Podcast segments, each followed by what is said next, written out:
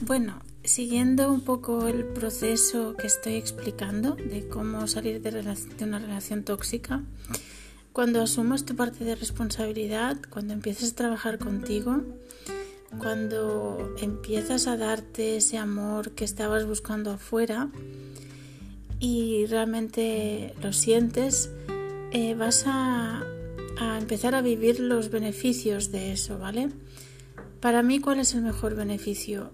Em, cuando tú te empiezas a querer, ¿vale?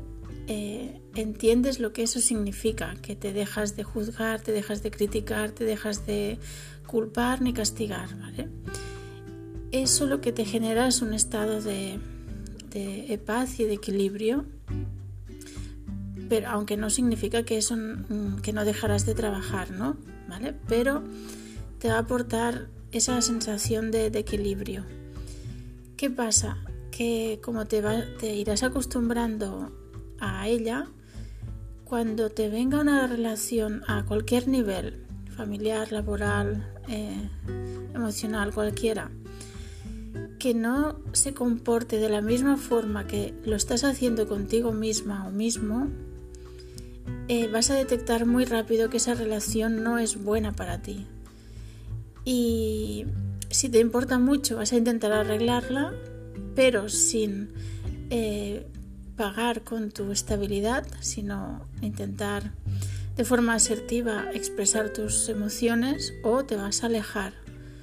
¿Por qué? Porque te quieres, porque en nombre del amor no vas a justificar ningún tipo de maltrato hacia ti, sea maltrato eh, de cualquier tipo, ¿vale? Eh, a veces el maltrato también es que cuando alguien no te trata bien o, simplemente no te, no te trata o te ignora, eso también es una forma de maltrato. Pero bueno, para mí el principal beneficio, uno de los principales beneficios de, de quererte es que detectas muy rápido cuando alguien no te quiere. Y a veces la única solución, la, la más sana, es alejarte. Pero lo haces sin remordimientos y sin pues sí, con pena, pero, pero lo haces porque, porque te, te respetas.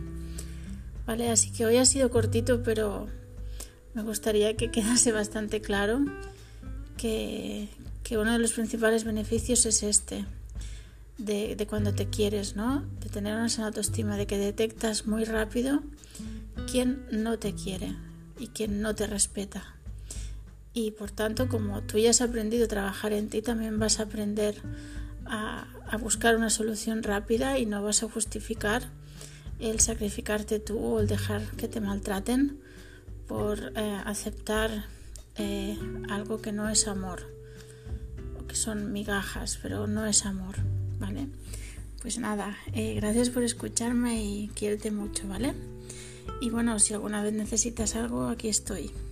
Un abrazo you